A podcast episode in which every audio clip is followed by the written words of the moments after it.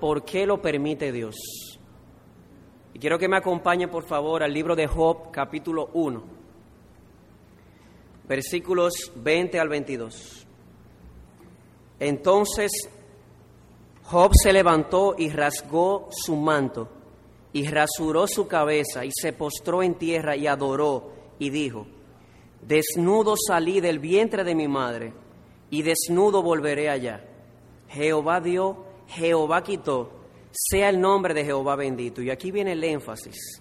En todo esto no pecó Job, ni atribuyó a Dios despropósito alguno. ¿Qué es Dios? Yo creo que esa es la pregunta más importante de todo el universo. ¿Saben por qué? Porque de todas maneras hemos sido creados por Dios y para Dios. Y como decía Agustín, nuestras almas van a estar siempre inquietas hasta que no reposen en Él. Así que la pregunta más importante de todo el universo es, ¿qué es Dios? Y creo que la única manera de poder definir al ser de Dios es yendo a aquel lugar donde Él se ha dado a conocer, su palabra. ¿Y qué dice su palabra acerca de Él? Así lo ha puesto uno de nuestros catecismos en la pregunta número 7. Dios es un espíritu que en sí y por sí mismo es infinito en su ser. Gloria, bienaventuranza, perfección, suficiente para todo, eterno, inmutable, incomprensible, omnipresente, todopoderoso, omnisciente, sabio, santo, justísimo, misericordioso y lleno de gracia, paciente y abundante en bondad y en verdad. La pregunta número siete de nuestro catecismo, tanto la versión presbiteriana como la versión bautista. Y hay dos atributos aquí que quiero resaltar en esta mañana y que están muy relacionados con el tema. El primero de ellos es la omnipotencia.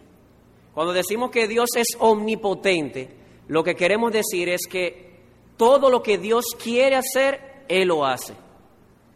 Así dice el Salmo 115.3. Nuestro Dios está en los cielos, todo lo que quiso ha hecho. Y dice Daniel 4:35, uno de mis pasajes preferidos. Dice, y Él hace según su voluntad en los ejércitos del cielo y en los habitantes de la tierra, y no hay quien detenga su mano. Dios es omnipotente. Todo lo que Él quiere hacer, lo hace en el cielo y en la tierra. Pero hay otro atributo dentro de esta lista que la Biblia nos da acerca de Dios y es la bondad. ¿Qué es la bondad? Bueno, la bondad de Dios es aquella perfección que lo impele, que le lleva a actuar en favor y en beneficio de sus criaturas. Voy a repetirlo. Es aquella perfección de Dios que le, impele, que le lleva a actuar en beneficio de sus criaturas. El Señor es bueno. Dice el Salmo 145, 9, bueno es Jehová para con todos. Y el Salmo 106, 1 dice, eh, eh, alabad a Jehová porque Él es bueno. El Señor es bueno para con todos, para con el hombre y para con el animal. Dios es bueno para con los justos y aún para con los injustos, porque la Biblia nos dice que Él hace salir su sol y hace caer su lluvia aún sobre justos e injustos. Aquí, así que aquí tenemos, hemos sacado de esta definición bíblica de Dios dos atributos su omnipotencia, Él puede hacer todo lo que Él desea hacer. Y su bondad es aquella perfección que le lleva a hacer o actuar en favor y en beneficio de sus criaturas. Una pregunta importante aquí. ¿Cómo pueden estos dos atributos estar en un mismo ser, en una misma persona? o en un mismo ser personal, mejor dicho, porque Dios es tres personas, un solo Dios. Especialmente en un ser que permite el sufrimiento y que permite el dolor. Es una buena pregunta. ¿Saben por qué? Muchos a través de la historia se han hecho esta pregunta. Los epicúreos, por ejemplo, un grupo filosófico, que así de como es raro el nombre, también era su pensamiento. Vienen de Epicuro. Epicuro solía decir que si Dios quiere evitar el mal o el sufrimiento y no lo evita, es porque Él no es todo bueno. Pero, o por otro lado, si Dios quiere evitar el mal y no puede, entonces es porque no es omnipotente. ¿Se dan cuenta? Decía Epicuro, si Dios quiere evitar el mal y no puede es porque no es todopoderoso. Pero por otro lado, si Él puede evitar el mal y no lo hace, entonces Él no es bueno. Esa fue también la conclusión a la que llegó un rabino judío de apellido Kushner en un libro que él escribió llamado Cuando cosas malas le suceden a gente buena. Realmente un poco curioso el, título, porque el título debería ser Cuando cosas malas le suceden a todas las personas, porque no hay justo ni a un uno, dice Romanos capítulo 3. Y este hombre Kushner tenía un hijo y ese hijo obtuvo una enfermedad en la cual él iba envejeciendo de una manera muy rápida, muy rápida. Y de hecho murió de esa enfermedad. Y en medio de este profundo dolor, este rabino llegó a la conclusión de que Dios no podía ser todo bondadoso y todopoderoso al mismo tiempo. Porque si Él es todopoderoso, entonces Él evitaría el mal o la calamidad. Y si Él es todo eh, bondadoso, entonces no quisiera que eso pasara. Más aún, si es Luis, un gran pensador cristiano, antes de ser cristiano, su esposa murió y él dijo lo siguiente, cuando más bondadoso parecía, en realidad preparaba la próxima tortura. En otras palabras, acusó a Dios de ser no bondadoso, de ser un torturador. El punto de estas personas es que si Dios es todopoderoso, y permite el mal o el sufrimiento, entonces Él no es bondadoso. Y por otro lado, si Él es bondadoso y permite el mal, entonces es porque Él no tiene el poder para evitarlo. Y amado hermano y amado amigo que estás aquí, si nunca habías pensado en estas cosas, creo que deberías comenzar a pensar. ¿Sabe por qué? Porque tarde o temprano vas a tener que lidiar con el problema del dolor. Vas a tener que lidiar con el problema del sufrimiento. Y aquí les digo una vez más, me siento muy incompetente al hablar de este tema, porque quien les habla particularmente no ha sufrido nada en comparación con muchos de los que sí están aquí, pero quiero que lo sepas, que pienso esto para que ores por mí, que Dios me dé sensibilidad hablando de este tema. Es un tema grande, es un tema difícil.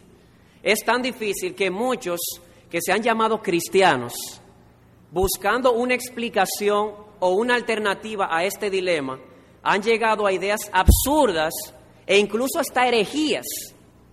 Por ejemplo, hay una filosofía que ha surgido ahora dentro del grupo cristiano, así se llama, que dice, se llama el teísmo abierto.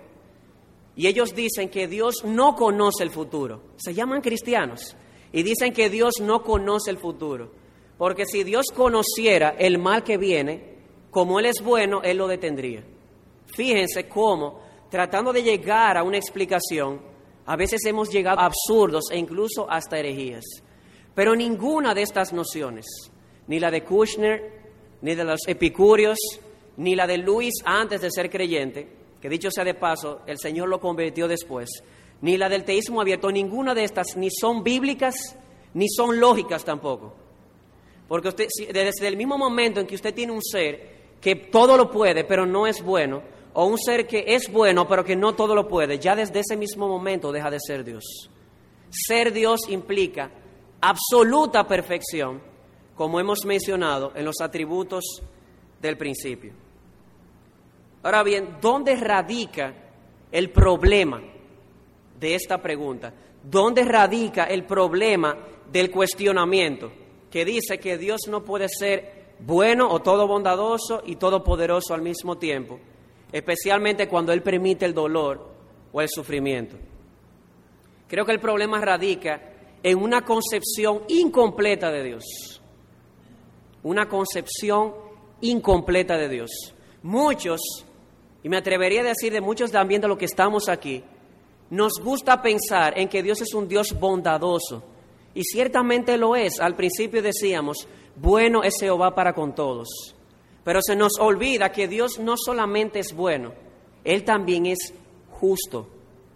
Y como Él es justo, Él dará a cada quien lo que merece. Y no solamente es justo, Él es también infinitamente sabio. Y como Él es infinitamente sabio, Él tiene un propósito con todo lo que sucede en nuestra vida. Si hay alguien que sufrió en esta vida, se llamó Job. Aquel personaje de quien hemos extraído el pasaje de esta mañana. Si había alguien justo sobre la tierra, se llamaba Job. Tanto así que Dios lo describe al principio como un hombre perfecto y recto, temeroso de Dios y apartado del mal. Pero este hombre fue un hombre sufrido. En un momento de su vida comenzaron a llegar olas de sufrimiento, una tras otra, y sufrimientos profundos. En un solo día perdió todo lo que tenía. En un solo día perdió a todos sus hijos. En un solo día perdió su salud. En un solo día perdió junto con su salud el mismo sueño. No podía dormir, tenía una enfermedad tan grave que tenía que rascarse con un tiesto. Y cuando podía dormir, entonces lo asaltaban pesadillas. Se pudiera decir que en un sentido perdió a sus amigos, que vinieron en vez de consolarlo, a acusarlo. Y como si fuera poco, perdió hasta su esposa. Su esposa, viéndolo en este profundo dolor, le dice, maldice a Dios y muérete. Y se terminó el asunto. Pueden imaginarse este cuadro. Yo no. Yo no me puedo imaginar un sufrimiento de esa categoría. Pero Job pasó por ello. Y sin embargo, en lo profundo de este dolor, en lo más profundo del dolor, él pudo decir, desnudo yo salí del vientre de mi, madre y desnudo yo volveré allá. Jehová me dio, Jehová me quitó, sea su nombre bendito. Y usted dirá, ese hombre estaba loco. ¿Cómo una persona en medio de un dolor tan profundo puede reaccionar de esa manera? ¿Cómo puede ser eso? Yo creo que la respuesta está en el pasaje de esta mañana. Job conocía a su Dios. Fíjense cómo dice en la segunda parte, dice, en todo esto no pecó Job ni atribuyó despropósito alguno. En otras palabras, a pesar de todo, como Job conocía a su Dios, déjeme decirle que Job sabía que Dios es todopoderoso, porque fue él mismo que escribió en Job 42.2, yo sé que todo lo puedes y que ningún propósito tuyo puede ser frustrado. Eso lo dijo el mismo Job. Él sabía que Dios era todopoderoso, pero también sabía que Dios era infinitamente sabio y que Dios tenía un propósito con estas aflicciones. ¿Y cómo lo sabemos? Porque Él dice que Él no atribuyó despropósito alguno a Dios. En otras palabras, Señor, tú me diste, tú me quitaste, tu nombre sea bendito. Pero una cosa sí yo sé, que cuando tú me estás quitando, tú tienes un propósito. Y siempre el propósito de Dios es bueno para aquellos que le siguen. Y por eso es que Santiago puede concluir en Santiago 5:11, habéis oído de la paciencia de Job. Después de él haber visto de manera panorámica la vida y el sufrimiento de Job, Santiago concluye, inspirado por Dios, habéis oído de la paciencia de Job y habéis visto el fin del Señor, que el Señor es muy misericordioso y compasivo. Juntemos estas dos cosas. Job sabía que Dios tenía un propósito y que era un propósito misericordioso y que era un propósito compasivo, a pesar de haber perdido todo lo que tenía. Y usted dirá, hermano o, eh, señor predicador, según lo que Job está diciendo aquí, porque él dice, Jehová dio, Jehová quitó. Sea el nombre de Jehová bendito. La pregunta es la siguiente. ¿Pudiéramos decir entonces que es parte del propósito de Dios permitir el mal? Porque sabemos que detrás de todas estas calamidades estaba el diablo. El diablo se presentó ante la presencia de Dios. Dios le dice, oye, tú has visto a mi siervo Job, un hombre justo, y Satanás le dijo, ah, pero él es justo y te sigue porque tú le has dado mucho, pero quítaselo para que tú veas. Y Dios le dijo, anda, ve, quítale todo lo que tiene, pero no le quites la vida. Es decir, el diablo estaba detrás de todo, pero sin embargo Job pudo ver más allá todavía y dijo, Jehová dio, Jehová quitó, y pudiéramos decir que Job se equivocó, no, porque seguidamente dice, en todo esto no pecó Job, ni atribuyó despropósito alguno en Dios. Sí, el diablo estaba detrás, pero el diablo es un perro encadenado. No puede hacer más allá de lo que Dios le permite hacer. Así que, sí, es parte del propósito de Dios permitir el sufrimiento. Al principio le decíamos que tenemos que ser realistas y sensibles. Vamos a empezar por ser realistas. Es parte del propósito de Dios permitir el mal. Y cuando digo mal, me refiero a dos cosas. Primero, me refiero al mal situacional. ¿Y qué es el mal situacional? Bueno, catástrofes, catástrofes que pueden provocar sufrimiento en otros, terremotos, tsunamis, ciclones, inundaciones, etcétera, etcétera, etcétera. Pero también está el mal moral. ¿Qué es el mal moral? Bueno, el pecado de algunas personas que causa sufrimiento en otras personas. Así que vuelvo y repito la idea. Según lo que Job está diciendo aquí, según lo que dice Job inspirado por Dios, los sufrimientos, ya sea el mal situacional como una catástrofe o el mal moral, están dentro del plan de Dios, ya sea permitirlo o ya sea enviarlo. Vuelvo y les repito, vamos a ser realistas. Eso es lo que la Biblia enseña. Pero hay que aclarar dos cosas aquí. Primero, Dios, la Biblia enseña, o Dios enseña en su palabra, que Él nunca es el autor del mal. Nunca. Dice Deuteronomio 32, 4, Él es la roca, cuya obra es perfecta, porque todos sus caminos son rectitud. Dios de verdad y sin ninguna iniquidad en él. Es justo y recto. Así que Dios no hizo al mundo como lo vemos hoy. Dios hizo un mundo perfecto.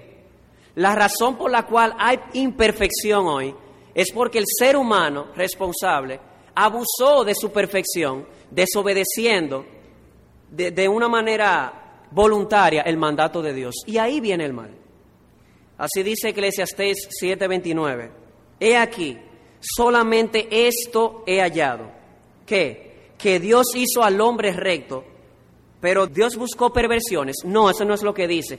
Dios hizo al hombre recto, pero ellos buscaron muchas perversiones. Sí, el mal, ya sea situacional, ya sea moral, está dentro del plan de Dios permitirlo, pero el único responsable de la existencia del mal es el ser humano, que de manera consciente, de manera afectuosa y de manera voluntaria decidió darle las espaldas a Dios. Y ahí vino el problema.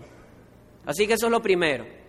Cuando, cuando decimos aquí que está dentro del plan de Dios permitirlo, queremos aclarar primero que Dios no es el autor del mal. Pero por otro lado, debemos aclarar lo que la Biblia enseña en otros lugares, que que Dios es soberano sobre todas las cosas, aún sobre el mal.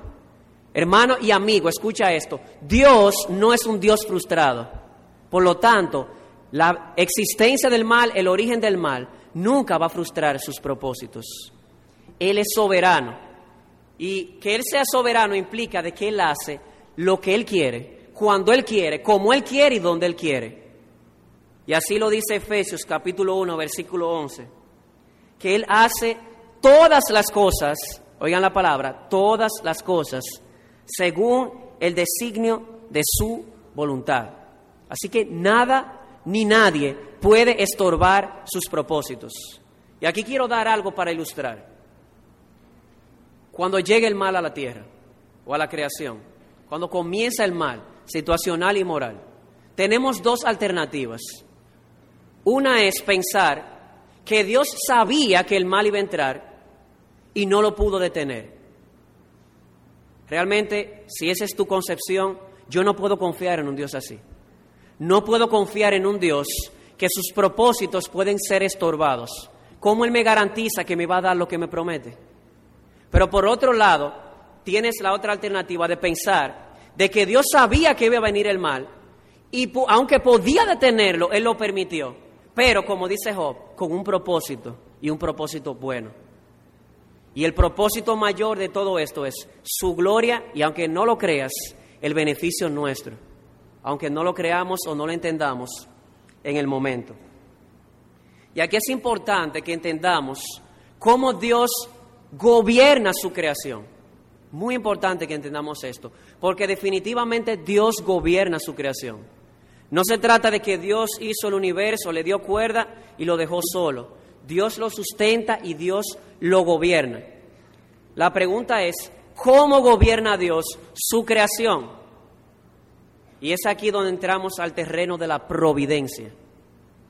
Dios en su providencia gobierna su creación por medio de causas secundarias. Y esa palabra tan rara, hermano. Bueno, lo voy a explicar de esta manera. El caso de Job. El caso de Job. Sus hijos estaban reunidos en una casa, la casa se cayó y los mató. ¿Era parte del plan de Dios? Claro que era parte del plan de Dios, porque los propósitos de Dios no pueden ser frustrados ni estorbados por el mal. Sin embargo, hubo una causa secundaria. Dice que vino un fuerte viento que azotó las cuatro esquinas de la casa y la casa se cayó. Pónganse a pensar también eh, cómo Dios en la historia bíblica ha actuado. Cuando Dios separó el mar rojo, dice que Él trajo un fuerte viento del desierto que abrió el mar en dos. Cuando Él dividió el río para que el pueblo pasase para entrar a la tierra prometida, la Biblia nos dice que Dios usó un terremoto que causó esta división. También la Biblia nos dice que cuando Dios castiga a Israel por causa de su continua desobediencia, Él permitió que los babilonios vinieran, invadieran y azotaran a su pueblo. Fíjense cómo Dios permite el mal, Él está gobernando, Él es soberano, nada escapa de su control, pero utiliza causas secundarias. Y a veces, dentro de esas causas secundarias está el mismo Satanás. Lo vemos aquí en Job. ¿Y cómo yo sé que Satanás era una simple causa secundaria? ¿Qué le dijo Dios? Ok, yo te doy permiso, anda ve y toca todo lo que tienes excepto su vida. La única razón por la cual Satanás pudo traer o hacer daño a Job fue porque Dios se lo permitió. Porque aunque Satanás es un ser poderoso, aunque es un ser malo, aunque es un ser cruel, hermanos, Dios es más poderoso y es soberano aún sobre Satanás. Nada puede ser Satanás sin el permiso de Dios. Es un simple perro encadenado. Ahora bien, no te acerques mucho a su círculo, porque un perro puede estar encadenado, pero si te acercas mucho te puede morder. No te acerques mucho que te puede hacer mucho daño. Pero el punto es que nunca puede actuar sin la voluntad permisiva de Dios. Así que el punto es que detrás de las causas secundarias tenemos que ser realistas y bíblicos. Dios es la causa primaria. La Biblia dice que nuestro Dios es omnipotente y que Él es soberano. Si Dios quisiera detener una catástrofe, ahora mismo lo hiciera. Y así lo ha hecho a través de toda la historia. ¿Han oído lo que es un milagro? ¿Saben lo que es un milagro? Cuando Dios viene y actúa a expensas de las causas secundarias o de las leyes de la naturaleza, interviniendo y salvando a su pueblo. Lo hizo cuando hizo cruzar a sus hijos por el medio del mar. Lo hizo cuando multiplicó los panes y los peces, muchísimos milagros para aliviar el sufrimiento de muchas personas. Y si Él lo quisiera hacer hoy, también lo hiciera. Así que tenemos que entender que la causa primaria es Dios. Así lo dice Lamentaciones 3:37. ¿Quién será aquel que diga que sucedió algo que el Señor no mandó? Y así lo pone Jesús. ¿No se venden dos pajarillos por un cuarto? Con todo, ni uno de ellos cae a tierra sin la voluntad del Señor. Hermanos, si no cae un pajarito a tierra sin la voluntad o el permiso de Dios, mucho menos una segunda guerra mundial donde mueren miles y miles de personas. Así que ya sea que Dios envíe la calamidad o que permita la calamidad, Dios es la causa primaria.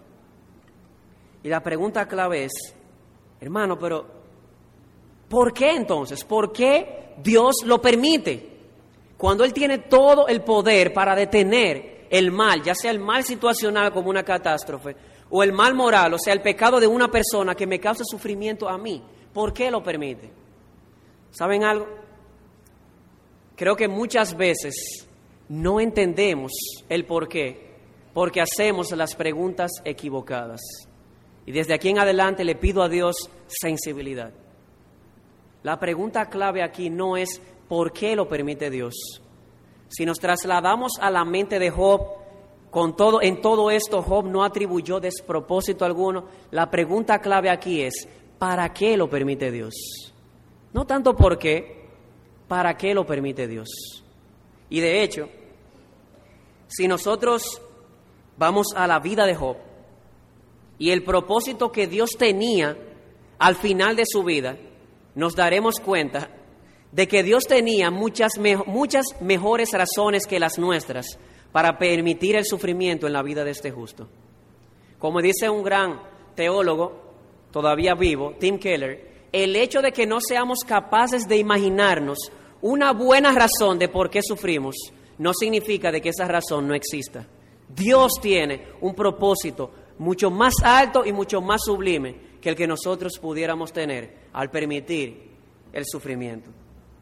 Así que la pregunta una vez más es, ¿para qué permite Dios el sufrimiento? ¿Para qué permite catástrofes como un tsunami que hubo hace pocos años que mató a miles de personas? ¿Para qué permite un terremoto donde mueren miles y miles de personas? ¿Para qué permite un pecado de un miembro de una familia que hace separar a toda la familia? Realmente es difícil entenderlo en el momento, dado que la providencia hay que, hay que leerla o que hay que estudiarla como el hebreo. ¿Saben cómo se lee el hebreo? De adelante hacia atrás. Pero sí podemos decir de manera general que en primer lugar Dios permite el sufrimiento para traer bien a aquellos que le aman. Vuelvo y repito, ante la pregunta, ya hemos visto que Dios es soberano sobre todo, aún sobre el mal, que Él es la causa primaria porque Él tiene todo el poder para detener a Satanás y el mal. Y cuando no lo hace y lo permite es porque tiene un propósito definido. La pregunta es cuál es ese propósito. En primer lugar, traer bien a los suyos, traer bien a los que le aman. ¿Qué dice Romanos capítulo 8? A los que aman a Dios, todas las cosas les ayudan a bien. Oigan esto, todas las cosas. Hermano, ¿y pudiera mencionarnos algunas cosas que entran aquí dentro de todas las cosas?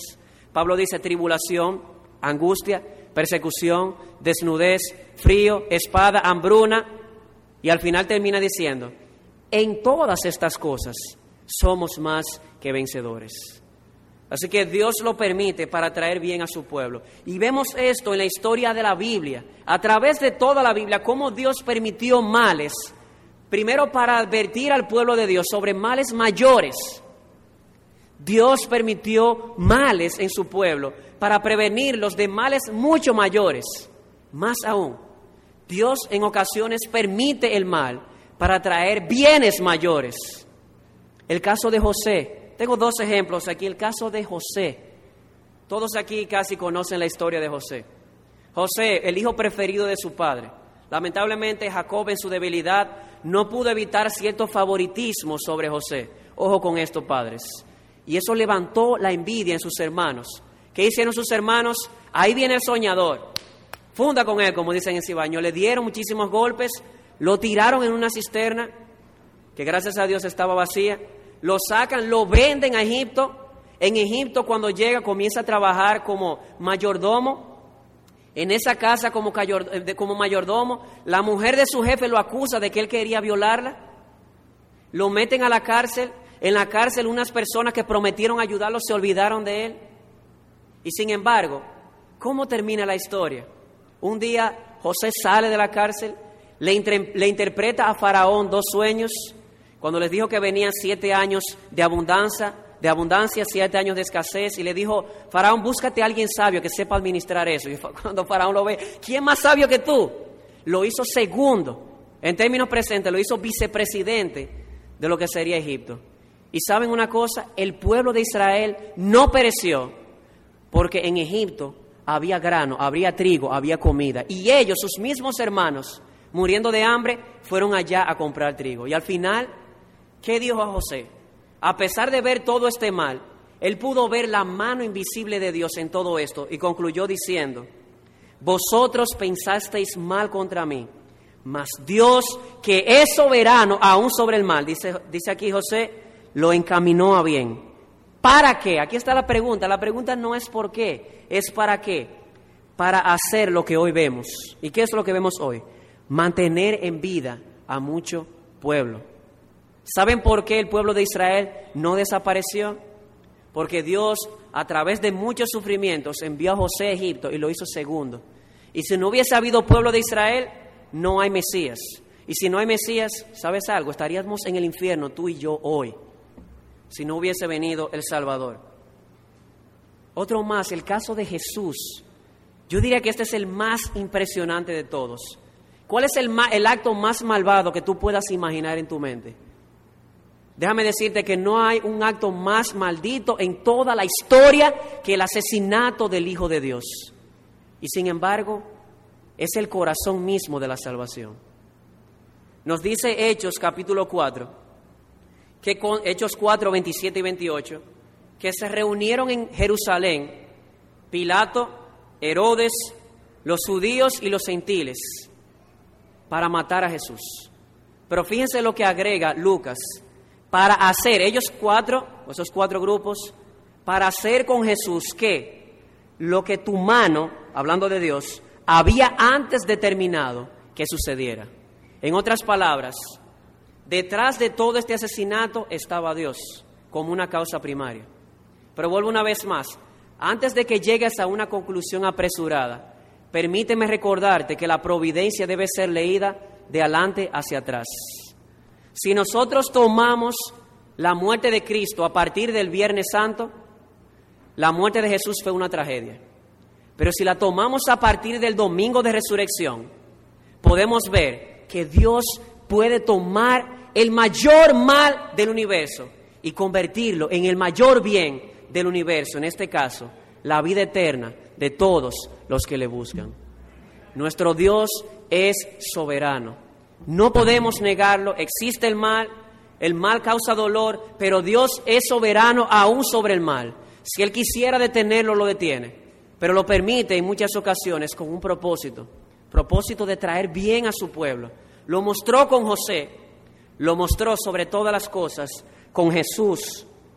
La muerte de Cristo, el asesinato del Hijo de Dios, es nada más y nada menos que el corazón mismo de la salvación de la raza humana. Pero no es la única razón. ¿Qué otra razón o por qué, qué otro propósito tiene Dios al permitir el sufrimiento? Número uno, dijimos, traerle el bien a aquellos que le aman. Pero también, Dios permite el mal para castigar a aquellos que no vienen a Él. Para castigar a aquellos que no van a los pies de Dios. Y tengo en la mente dos cosas que nos dice el libro de Apocalipsis, dos conceptos. Si vamos al libro de Apocalipsis, nosotros vemos que hay dos tipos de juicios. Hay unos juicios que se representan como trompetas. ¿Lo visto? Apocalipsis 6, 7 en adelante. Y hay otros juicios a partir del capítulo 14 que se representan como copas de ira. Y si ustedes se dan cuenta, tienen propósitos distintos, pero unidos. Los juicios que se representan como trompeta, dice que venían y acababan con la tercera parte de la tierra. Y al final de estos juicios dice, y con todo esto, los hombres no se arrepintieron. En otras palabras, que en algunas ocasiones Dios utiliza el sufrimiento para advertir al incrédulo de que venga a Él. Pero también están las copas de ira, que ya no es la tercera parte, afecta a toda la tierra y nos enseña que también Dios permite en muchas ocasiones el sufrimiento, ya no tanto para advertir a aquellos que no quieren venir a Él, sino también para castigar y retribuir a aquellos que no quieren venir a sus pies.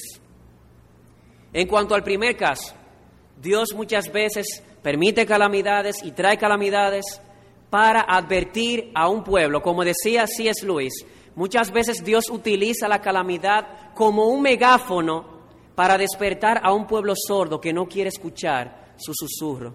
Constantemente, domingo tras domingo, o cualquier persona que le haya predicado, Dios llamando al pecador, ven a mí y el pecador no, y Dios susurrando, ven a mí, yo quiero hacerte bien y el pecador no quiero. Y Dios ven a mí constantemente, constantemente, constantemente, hasta que Dios tiene que tomar su megáfono y le dice, ven a mí. Y la persona se sacude. ¿Por qué esperar que venga una calamidad para venir a Dios? Pero el punto es que Dios es tan misericordioso que utiliza calamidades para que nos acerquemos a Él. Y lo grande del caso es que una vez vueltos a Él, en vez de decir, ah, ahora tú me buscas, ¿verdad? No, Él no hace eso. Una vez permite la calamidad, la calamidad me lleva a Él, en vez de decirme, ahora, ¿verdad? Ahora tú vienes. No, me abre sus brazos y me recibe y me consuela. Ese es Dios. Pero quiero mostrarte un pasaje muy interesante que está en Amós capítulo 4. Amós capítulo 4, versículos 9 al 12, para enfatizar este punto de que Dios muchas veces permite la calamidad para advertir a un pueblo sordo que no quiere escuchar su susurro. Dios hablándole nada más y nada menos que a integrantes del pueblo de Israel. Dice, os herí con viento abrasador y con añublo, y la oruga ha devorado vuestros muchos huertos y viñedos vuestras higueras y vuestros olivos, pero no habéis vuelto a mí, declara el Señor. Envié contra vosotros plaga, como la plaga de Egipto. Maté a espada a vuestros jóvenes, junto con vuestros caballos capturados, e hice subir vuestras narices el hedor de vuestro campamento. Pero no os habéis vuelto a mí, declara el Señor. Os destruí como Dios destruyó a Sodoma y Gomorra y fuisteis como tizón arrebatado de la hoguera, pero no os habéis vuelto a mí, declara el Señor. Por tanto, así haré contigo Israel, y porque te he de hacer esto, prepárate para encontrarte con tu Dios, oh Israel. Si yo te pregunto, hermano, ¿este lenguaje que está aquí es un lenguaje de juicio o es un lenguaje de misericordia? Es un lenguaje de juicio, pero también de misericordia. El propósito de Dios al permitir estas calamidades era que ellos volvieran a su Dios. Fíjense, tres veces le dije, traje esto, traje esto, y no os volvisteis a mí. No os volvisteis a mí. Y pudiera ser que ese sea tu caso, amado amigo. Pudiera ser que Dios esté trayendo calamidades a tu vida. Y es una misericordia de Dios llamándote que vengas al arrepentimiento, que vengas a Dios ahora es una muestra de su misericordia. No rechaces, no juegues con la benignidad y con la paciencia de nuestro Dios. Porque, como mencionamos al principio, hay ocasiones en que Dios permite la calamidad ya no para advertir al pueblo, sino para castigar ya y retribuir a aquellos que después de constantes llamados no quisieron oír. Y después de haber venido con el megáfono, tampoco quisieron oír. Dios dice, ok, viene un castigo retributivo. Como vemos en el libro de Apocalipsis, a esos juicios que se le llama copa de ira, se refieren a ese tipo de sufrimiento. Y la historia nos habla de este tipo de, de, este tipo de calamidades. Muchas naciones y muchas potencias, después de haberlas Dios elevado, le dieron las espaldas a Dios. Dios vino con calamidad y la sumió hasta el polvo, como el caso del diluvio que es la primera catástrofe registrada en la Biblia y en la historia. Dios 120 años llamando con susurros y con megáfonos. No quisieron escuchar. Dios vino entonces con un juicio retributivo y envió el diluvio. Y pudiera ser, amado amigo que estás aquí, que todavía estás en ese tiempo de los 120 años. No desprecies la misericordia de Dios porque así como Dios cerró la puerta del arca, no fue Noé quien cerró la puerta, fue Dios. Dios pudiera cerrar la puerta. No endurezcas tu corazón. Si has escuchado hoy la voz de Dios, no endurezcas tu corazón. Tú dirás, ok, ya hemos entendido. Dios es la causa primaria, usa causas secundarias, pero lo permite con un propósito. El propósito es traer bien a sus hijos y castigar, ya sea para llamar al arrepentimiento o para retribuir a aquellos que no le buscan. La pregunta es, ¿y cuál es la actitud de Dios frente al sufrido? ¿Se deleita Dios? ¿Se goza Dios en ver al pecador sufriendo? La respuesta es no. Dios no se goza con la muerte del impío. Así como cuando usted castiga a un hijo por el bien del hijo, usted no se goza en darle la pela al hijo. A veces, ya que tengo una hija, puedo hablar claramente. Cuando le doy su pao pao, a veces quisiera que fuera a mí mismo que yo me esté dando. Realmente me duele. Dios no se goza con la muerte del impío, pero Él es santo y Él no puede negar su justicia. Y de hecho, de hecho, amado amigo, si hay alguien, escucha esto, yo creo que este es el punto central de todo lo que te quiero decir en esta mañana. Si hay alguien en todo el universo que sabe lo que es sufrir, se llama Dios. ¿Saben por qué? Porque Cristo Jesús, siendo Dios, no estimó el ser igual a Dios como cosa que aferrarse.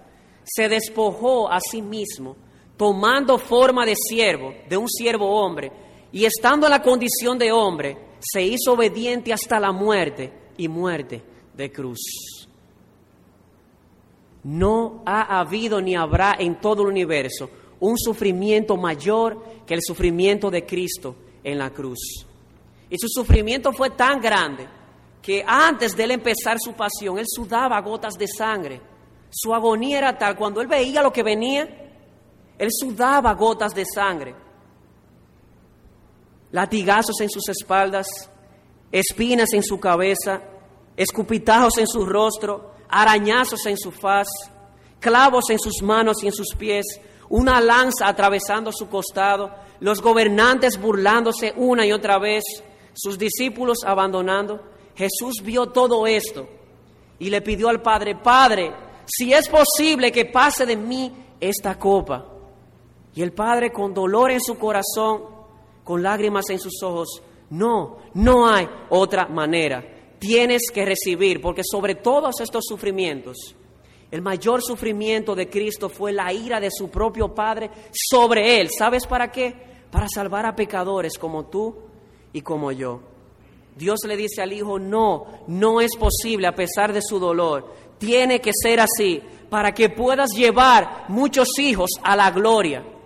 Y en la gloria no habrá más sufrimiento, no habrá más dolor, no habrá más llanto. Dice Apocalipsis 21:4, enjugará Dios toda lágrima de los ojos de ellos. Y ya no habrá más muerte, ni habrá más llanto, ni más clamor, ni más dolor, porque las primeras cosas pasaron. Aunque el mal es real y es presente, amado amigo y hermano, es algo temporal. ¿Sabes por qué es temporal? Porque Jesús, que es Emmanuel, Dios con nosotros, vino a este mundo y cargó sobre él el sufrimiento más grande que te puedas imaginar. ¿Sabes para qué? Para darte la más grande bendición, vida eterna en la presencia de Dios, donde no habrá más sufrimiento, donde no habrá más dolor. Así que sí, Dios lo permite con un propósito, pero Dios no se goza porque Él sabe lo que es el sufrimiento. Y déjame decirte algo. Cuando tú consideras lo que la Biblia enseña acerca de esto, te darás cuenta que la Biblia es el único mensaje que encaja con las necesidades del alma. Ustedes han oído la historia de la Cenicienta, ¿verdad? La Cenicienta salió huyendo a las 12 de la, noche, dejó un zapato botado, el príncipe al otro día sale buscando a su princesa, pero solamente había un, un pie que encajaba ahí. Cuando nosotros consideramos la perspectiva bíblica del sufrimiento, nos daremos cuenta que es el único mensaje que encaja en las necesidades del alma. Déjame mencionarte algunas otras creencias para que tú veas que no hay consuelo en ningún otro sitio sino en la Biblia. Si te vas al budismo, el budismo ni siquiera cree en un Dios personal. El budismo cree que todo es Dios, todo es Dios, hasta esa pared que está ahí. Y que por lo tanto, si algo te ocurre, es porque así lo ha permitido la naturaleza. Tremendo consuelo, saber que mi destino está en las manos de algo impersonal.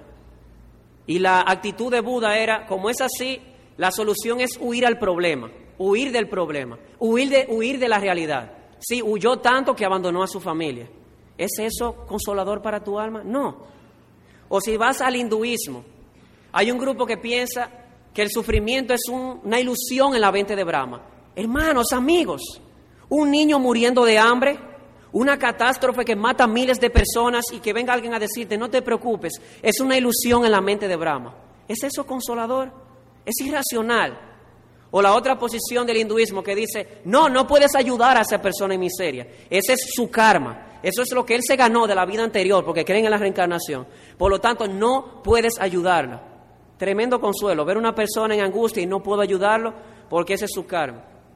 Y si te vas al Islam, encontrarás a Alá, un Dios que hace lo que Él quiere y no le da cuentas a nadie, no tiene propósito en nada de lo que hace y ni siquiera está interesado en que el hombre sepa de que Él tiene un propósito.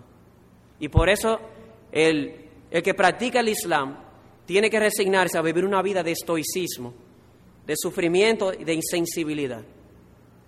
Así que no hay otro lugar donde puedas hallar el real significado de tu vida en medio del sufrimiento, solamente aquí. No hay nada más consolador que saber que Dios está en control, no el diablo, no los malos, Dios está en control y lo permite para mal. Tengo una, una historia en la mente, un pastor amigo, amigo nuestro, tuvo que atravesar un profundo dolor su niña de cinco años fue violada por una persona que él consideraba de confianza.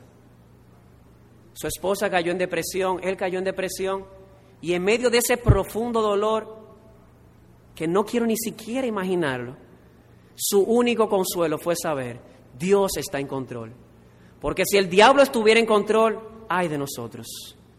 Pero tienes el consuelo de saber de que Dios está en control y si Él permite el mal, es para bien tuyo en todos los sentidos. Porque si no eres creyente, lo está permitiendo para llamarte al arrepentimiento y después que vengas a Él, abrazarte y darte vida eterna en su presencia para siempre. ¿Qué vamos a hacer entonces? ¿Qué haremos? Si tú eres creyente, amado hermano, lo primero que deberías hacer aquí en tu silla es darle gracias a Dios porque no nos ha tratado conforme a lo que merecemos. Me gusta mucho el pastor Sille Maheni cuando le preguntan cómo estás, él responde diciendo, realmente yo estoy mejor de lo que yo merezco. Porque a veces me, me, me han hecho la pregunta, ¿por qué un niño en África tiene tanto sufrimiento? Y la pregunta mía es, ¿por qué yo no también? Yo debería estar así y peor. Dios no nos ha tratado conforme a lo que merecemos sino conforme a su misericordia. Y la Biblia nos dice que Dios ha extendido su misericordia, así como es la distancia del oriente y del occidente para aquellos que le temen. Así que primero, dale gracias a Dios. En segundo lugar, amado hermano, y aquí quiero que pongas mucha atención, dirigido a los hermanos. Tú y yo estamos aquí para ser luz y para ser sal. Para ser luz y para ser sal. Y por lo tanto debemos hacer todo lo que esté a nuestro alcance para aliviar el sufrimiento. Esa persona que tienes frente a ti y que le estás predicando no solamente tiene un, no solamente tiene un alma, también tiene un cuerpo y tiene necesidades. Nosotros estamos puestos aquí para magnificar a Dios a través de nuestras obras. Hagamos bien, hagamos bien y aliviemos el sufrimiento de aquellos que nos rodean. Y solamente podemos hacerlo de una manera, estando, estando tan llenos de la gracia de Dios, que rebosemos en generosidad, supliendo las necesidades de otros. Una de mis hijas del colegio me preguntaba en una ocasión,